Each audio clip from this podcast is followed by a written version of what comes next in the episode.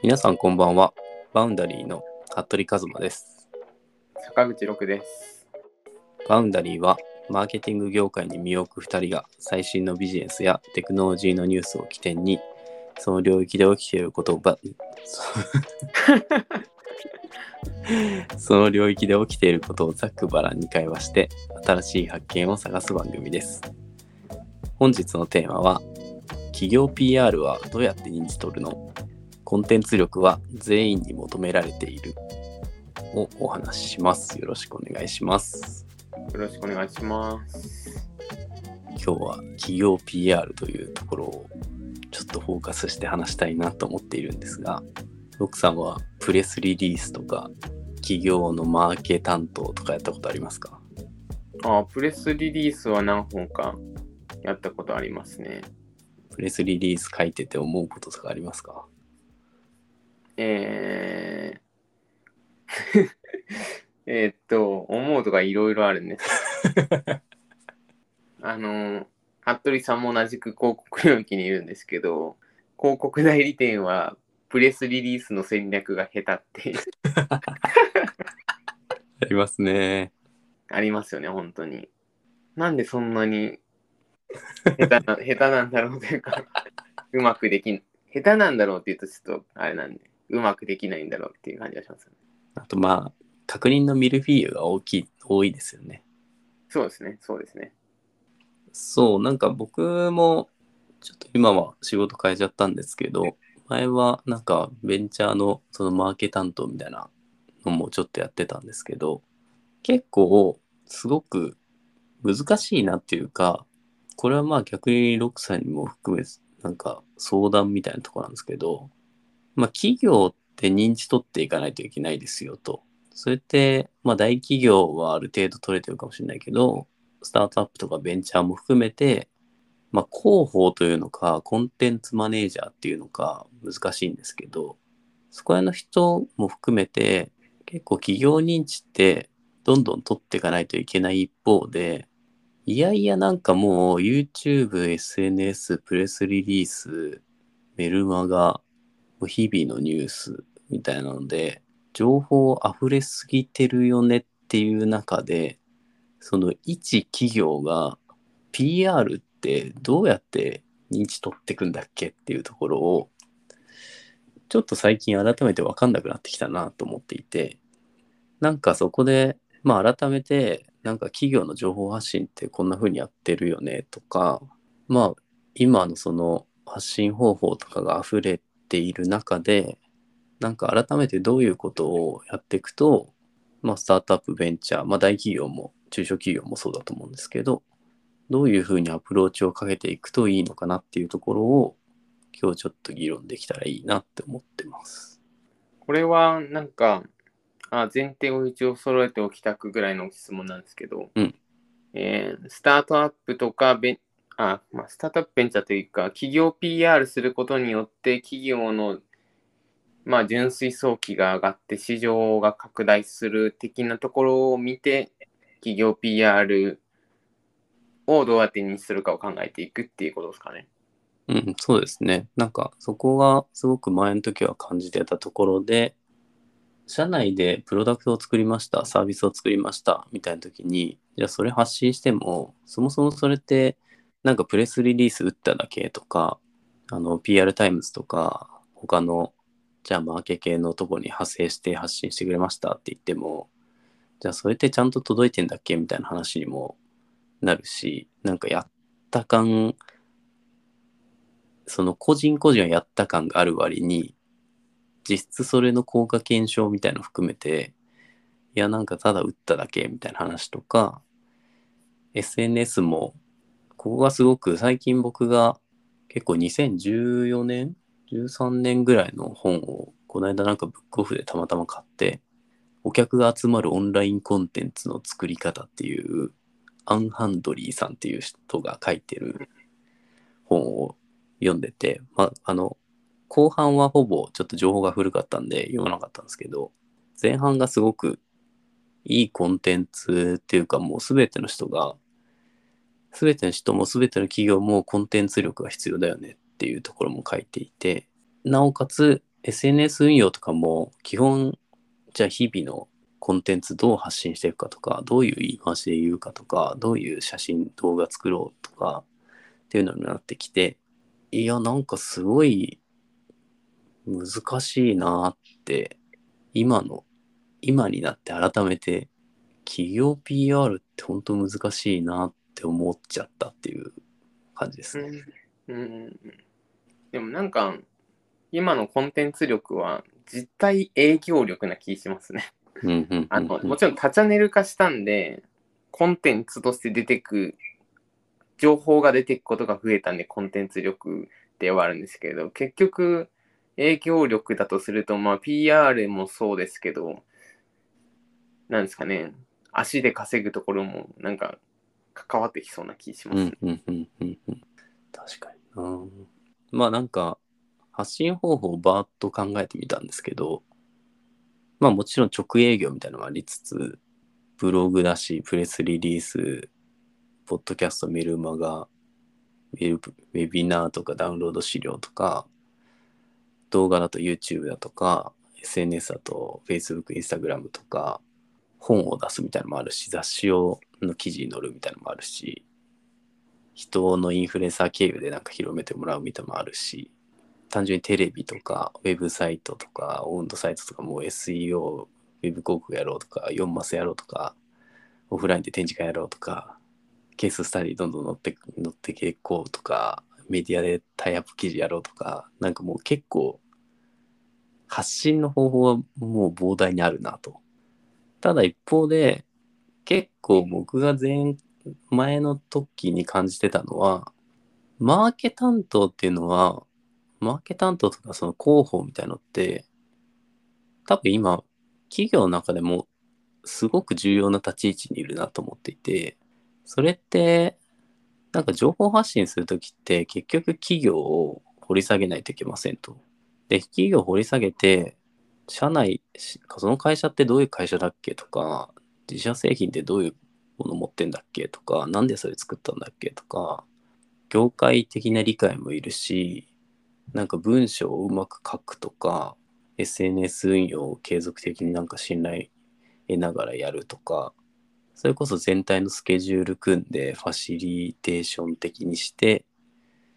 みんなを調整していくみたいなのも必要だしなんかものすごく多岐にわたる能力と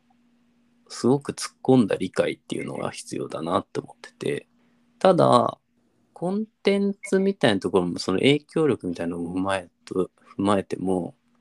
じゃあ10人いた20人いたみたいな話の中でみんながみんなそうなってアイディアを出し合わないといけないけどみんながみんなその意識に慣れてないところがやっぱ多いのかなと思っててなんか一人二人とかがもうどうにかひねり出して考えてるみたいなとこの環境もやっぱちょっとあったんでこのこの本の中でもまあ全員が出版社だみたいな表現をしてるとかあとこれ僕すごくいい言葉だなと思ったんですけどコンテンツをずっと続けていくためにはなんかキャンプファイヤーの火を絶やさないようにしようみたいな表現とかもしてて。ああ確かになぁと。キャンプファイヤーの火を灯さないように一人でなんか一人二人でずっとやってんのも大変だなって感じもするしみんなで考えていかないといけないけどみんながみんなその企業 PR まで含めて考えられてるかって言われたら結構なんだろうエンジニアはエンジニアだとか営業は営業だとかなんか役割を大きすぎちゃっててなんかそこまでのことを考えられてないなって感じもするんで根深い課題かなっていう感じはしてます。ちょっとあんまり策略脈絡のない言い方なんですけど。あちなみに服部さん今話してたやつは事業会社の広報マーケ部署をさ指していってますか？あ想定していってますか？っていうのはなんか多分どこを頭に思い描いて言うかで結構話が変わる気がしててどどこを思い浮かべてましたっていうのをちょっと聞きたかったんですけど今のところで課題に感じてたのは僕が2 3 0人ぐらいの企業にいた時のうんうんマーケ担当というか、広報担当みたいな感じ。うんうんうん。なるほど、なるほど、なるほど。ただまあ大企業でも結構同じかなって感じはするんですよね。うん。なんか、そうですね。大企業だと逆にワークロー化されすぎてて、あの、プレスリリースを出す広報はもう、構成チェック係になってるって結構あるじゃないですか。うんうんうん。で、まあ、広報とは別にもちろんマーケはいて、まあ、別の広告打つ部署はあったり、みたいな気がするので、で、そうなってくると、なんか今度は、広報はもうチェック機能だから、あの、現場の人が結構プロダクトの理解とかをしとけばよくて、広報は、本当ご自立時系とか、うんうんがあとまあ、なんですかね、えっと、競合とかを含めて、なんかそういうの出すことがいいんだっけみたいな話とか、あの、会社のレピュテーション的観点のところになる気がするんで、なんかそこ分かれるなと思ったのと、あと、まあ、発信方法を見てて思ったのは、なんかバーって聞くとすごいある気もするんですけど、結局手法別かなって気がしてて、うん手法というか、階層別かなって気がしてて、例えば、4マス広告と、えー、ど、あーいや、4マスは確かに特徴的か、逆に。でも、ブログと動画と本、雑誌、オウンドサイトとかってほぼ理解促進だと思うんですよ。うんうんその人がどういう方法で見るかだけで。みたいのを考えると、なんかそんなにあるようで、どれを接点として取るかかなとは思いましたね。そう、なんか理想を言えば多分、まあ、なんで作ったかみたいなところを落とし込んだときに、じゃあ、そこを必要な、そこを必要としてる人ってどんな人だっけ？どんな生活習慣で何に興味持っててみたいな、まあ、ペルソナみたいなターゲットを考えつつ、じゃあその動線の中だと、じゃあ検索をするのか、なんかサイトに訪れるのか、よくなんか街中で何かを見るのか、ここの、ここの地域で働いてる人が多いとか、なんかそういうのを考えて、じゃあそこに必要なメディアの、を、まあ、なんだかパズル的にこう配置していく。で、配置してきた中で、じゃあそこにもうちょっと深めたことを発信していこうよとか、いろんな言い回ししていこうよとか、っていうのがあるのかなと思ってる、思ってますと。うん。で、ただちょっとこれ、これちょっと点の話なんですけど、例えばなんだろう。うんと、GDPR とはみたいなことを調べてる人がいましたと。で、で、それ単純に Google で検索して、トップの方に出てきたやつがサイトに行きました。ただ GDPR ってものが何で、なんかこういう歴史があってっていうのが、一応運動サイト的に書いてくれてました。ただ、ああ、ありがとう、それだけ知ったからもういいやって、その子に書いてた企業なんて名前も覚えず去っていくとか、なんかその、ちょっと前だと、なんだろうな、その、ちょっと前というかもう、インターネット始まった時とかは、じゃあまあ、ウェブサイト作ろうよとか、Google 出てきて SEO ちゃんとやろうよとか、なんか SNS が出てきたから温度メディアとか含めてちゃんとやろうとか、SNS 発信ちゃんとやろうとか、YouTube 盛り上がってきたから動画とかちゃんと作んないとねみたいな、結構移り変わってる中で、そのチャンネル、その時々の手法っていう、手法というのか手法が増えていく中でも、ただそれが、なんていうのかな、コモディティ化しちゃった部分もある中で、じゃあ新規のところがどう出会いを演出できるんだっけっていうのがすごく悩ましいなって一周回って思ったっていう、ちょっと初めに戻っちゃってる感じですけど。うん。なんか個人的には、そうですね、この領域って投資債効果で見たら全然 ROI 合ってない部分もあると思っていて、うんなんでそんなにそもそも広げる必要はないって個人的にはまず実は思ってますと。で、なんかその理由でちょっと思ってるのが、それこそオンライン会議すぐできたりする世界なのに、ここだけなんか相手の顔見えないのに仮説でなんか出してる。先に定説しておくって、なんか先に店舗置いてるようなもんだと思っていて、うんうん出店いっぱいすぐ、出店を作る方法が超簡単になってきてるのに、店舗構えとくって話なんで、うんうんうん。店舗構えるところはある程度の一等地じゃないと多分採算合わない気がしていて、うんうん。だから、まあそれこそ温度サイトとかもそうだと思いますけど、なんか一企業の温度サイトをちゃんと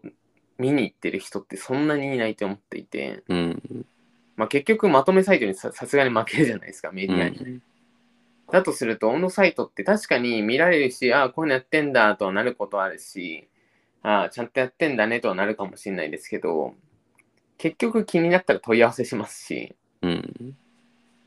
でそこの方が結局、それで口頭で話してくれた方が圧倒的に固ま、情報も固まるんで、って考えると、なんかここら辺は、うんまあ大切なのもわかるけど、どうなんですかね。結局ええ、最初話したみたいに営業とコンテンツが溶けてきてるときに、まあ、かつ営業のフットワークもより軽くなってきてるときに、なんかコンテンツだけって捉えずに営業とコンテンツ含めた総合戦略としてどう配置するかみたいな印象が、印象というか感想がありますね、今。うんうんうんうんそれはめちゃくちゃありますね。まあその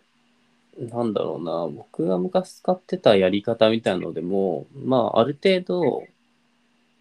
なプレスリリースなりなんかどっかのメディアでケーススタディが載るなりっていうのはとりあえずやっときますと。でとりあえずやっといて実顧客提案とかの流れ流れになった時になんだろう裏付け資料みたいな。ああなんかそんな安心してるんですね。認められてるんですね。っていうのでちょっと一個安心感を煽るというか説得力を持たせるみたいな形で使うためにちょっとそういうのを日々の中で発信しといたらそういう時にセールスとかまあピッチの最後とかとかでも説得力を持たせられるみたいなところはあったなって感じはしてるしなんかさっきの SNS 運用とか、まあ、そのいろんなコンテンツマネージャーみたいな仕事とかもやっぱ募集要項として出てきてたりはするんですけどやっぱりなんか SNS 運用とか動画だとか編集だとかみたいなところとかのことは書いてある一方でやっぱ、まあ、ロックさん初めに言ってた影響力をどう作り上げるかというかあいいねって思ってもらう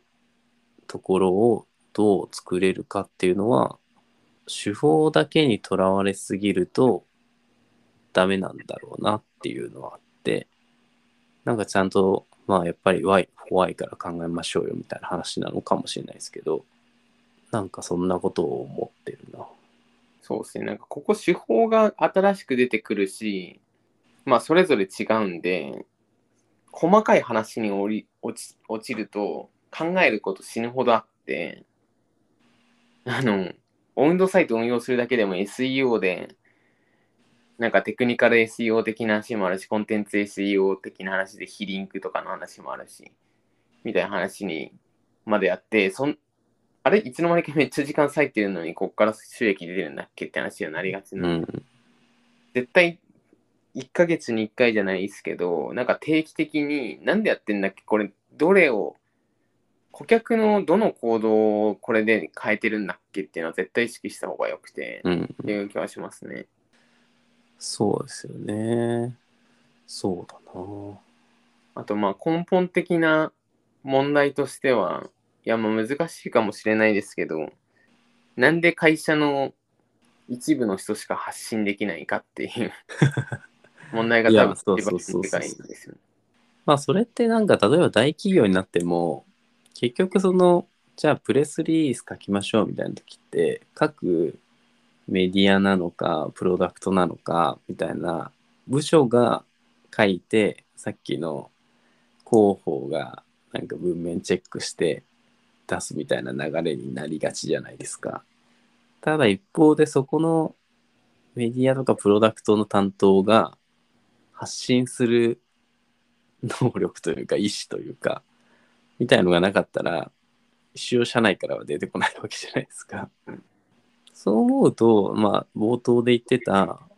みんながみんなまあこれだけ SNS とか使って発信できる世の中になる一方で企業の企業人としてもいくら広報の担当じゃないよみたいな話でも発信をしていかないといけないっていう意思をやっぱ全員が持たないとその企業なりそのプロダクトなりっていうのはなんか広がっていかないんだろう広がっていかないんだろうなっていうのは思ってて。うん、まあでも、それの、それをできなくしてるのが会社っていう。ああそうそうそう。確かにそのしがらみをもうちょっとなんかラフにしてどんどん発信していいよとかアカウント共有してもなんかいろいろやある程度最低限これだけはやんないでっていうのだけ決めといて結構自由にやらせるだとか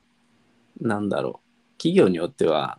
これ前ロクさんと話したかもしれないけど企業によっては SNS 発信しちゃダメみたいな企業もあるじゃないですか。え、なんなら結構そうなんじゃないですか？そっか結構そうか。うん。だからなんかそういうところからちょっと変えていかないと発信をするっていうあその人今その企業にいたんだみたいなのがすごい分かりづらく隠してるようになっちゃってるからもっと多分企業側がオープンになってみんな発信していいよどんどん思ったことを伝えてっていいよただまあ日本人だから炎上するのが怖いとか炎上リスクみたいなところもケアするみたいな話もあるからそこが結構柔軟になるといいのかもしれないですね。うん。だからそれはかなり根深いと思います。なかなか多分ならないと思います。それは副業問題と同じですね。そう副業問題もありますよね。副業も本来別に他で新しいスキルセットをつけてくれるんであれば本業側にもフィードバックできたりするしその人が成長するんであれば会社としては人材価値が高まっているところなんでいいんじゃないって話もあるんですけどなんかやけに会社でやってるのを個人で受けたりしないかとかうん。ってことばっかり考えるんで ちょっとダメですね。まあ SNS もそうですからね。SNS 使えないとか、もはや使えないなら200万ぐらい払ってほしいですからね、年に。うん。それぐらいのソーシャルキャピタル買い殺しにされてると思うんで、うん。っていう時代にも突入してるんで、本当は変えなきゃいけないですけど、日本企業はまあ遅いだろうなって感じますね。そこはどうやったら変わるのかな？でもなそれも文化だと思いますよ。いや、ゼロリスク進行なんですよね。あのコロナの時もよく言われてましたけど、うん。日本って。なんかゼロリスクあると思ってるんですよ。うん。うん。うん。うん。でもゼロリスク、まあ、あゼロリスクって、まあリスクがゼロってことですけど、うん。リスクがゼロってこと絶対ないじゃないですか。うん。まあ例えば、コロナでも結構あったのが、その、じゃあ、外出ちゃダメですと。で、それで家にいたら家にいたで、もう座りすぎでエコノミー症候群になったり、まあそれこそ外で出ないから体調悪くなっちゃったり、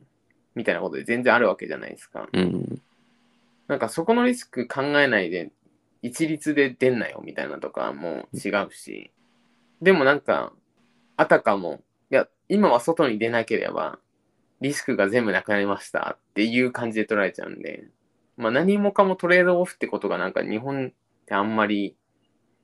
分かってないのかなんかよくわかんないですけど、うん。文化的になんか、それは目をつぶってる節がありますよね、結構。うん。うん。うん。まあ、それはありますよね。まあ、しかも、なんだろう、はぐれ者、はぐれ者っていうか、じゃあ、そんな時に店出すんだみたいな人に対して、通りすがりの人がめっちゃ嫌がらせする、お店に嫌がらせするとかもあったじゃないですか。はいはいはいはい。な言いますよね。足引っ張り合いの文化ですからね、そう。結構あん言いますよね。なんか、諭して日本人は稼いでる人を見ると、その人が不幸になれ、不幸になれって言うけど、言うけどとかあ願うけど、アメリカって稼いでる人いたら、いや、あいつ頑張ってんのが俺も稼ごうみたいな感じになるって言いますもんね。その思考の違いは結構でかいですよね。そうですね。まあ前回僕が LA から話した時も、やっぱ外国側の企業でやってる時に感じるのは、すごいオープンマインドかつ、これ僕のチームの違う人が言ってたんですけど、海外の CEO とか C レベルの人たちって、まあいろんなビジョンとか考えてることとかをすごい発信してくれますと。で、発信してくれて、なんか総合的には企業を伸ばしたいっていうよりも、どうやったらちょっと臭い話だけど幸せになれるのかっていうか、どうやったら今みんな従業員の人たちが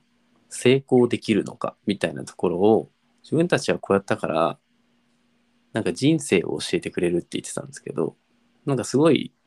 アウトプットをいっぱい出してくれてかつお金もお金でいっぱい出そうとしてくれる。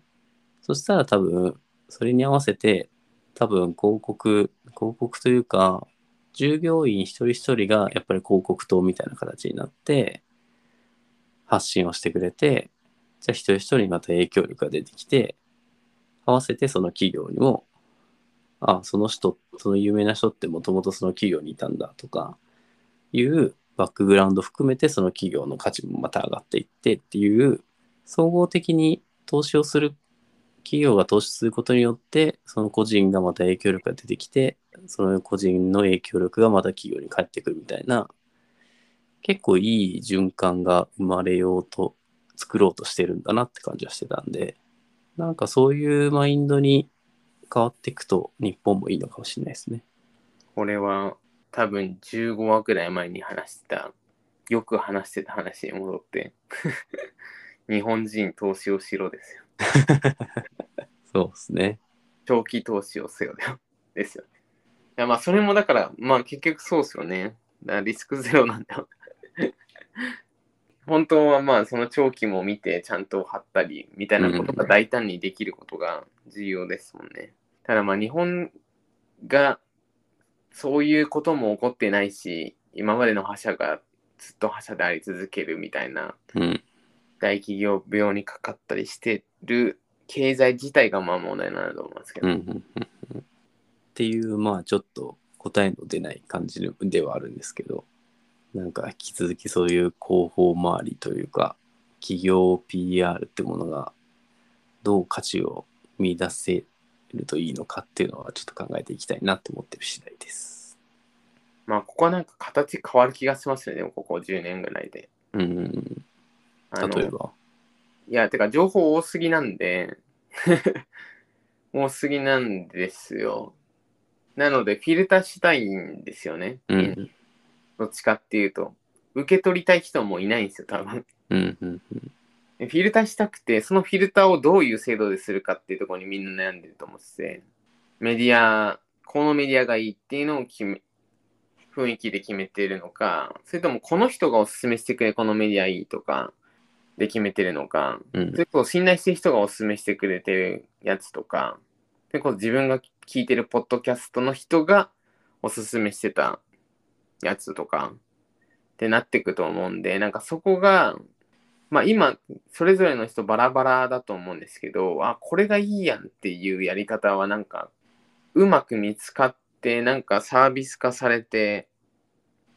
流行るのが、なんか流行るっていうのが、ここ5年の中でどっかにありそうな気はします。うんうん、確かにそうですね。なんだかんだ口コミが強いとか、いや、そこに結構立脚する気がしますけどね。うん。あとまあそんなに10個見なくていいから1個だけ教えてほしいとか、そういう流れはありそうですよね。いや結局なんかいやそこ AI ってやるって言ってもなんか人の興味とか新しい領域って移り変わっていくんでうん。全部オートメーション化で例えば AI に興味がありますって言ったら AI の記事拾ってきてくれるみたいなのじゃダメで常にその領域の最先端にいる人がどういうものを見てるかからなんかキャッチアップしてなんかうん。実践してくれるとか、なんかそういうちょっとヒューマン・イン・ザ・ループ的なロジックの入ったサービスなのか、まあ、それとももっともう AI かませず、割とヒューマンど人同士のつつながりベースでなんか参照できる便利なツールなのかが出てくる気がします。うんうんはい。なので、答えは出ず悶々とする中ではありますが、もし企業 PR に悩んでいる人がいたら、ぜひその悩み聞かせてもらえたら嬉しいです。はい。じゃあ、今回ご紹介したトピックの参照元は概要欄にリンクでまとめています。もし面白いと思った方は、ぜひフォローしてみてください。Twitter などでも発信をしているので、合わせて見ていただけると嬉しいです。じゃあ、今回もありがとうございました。ありがとうございました。それではまた次回お会いしましょう。さよなら。さようなら。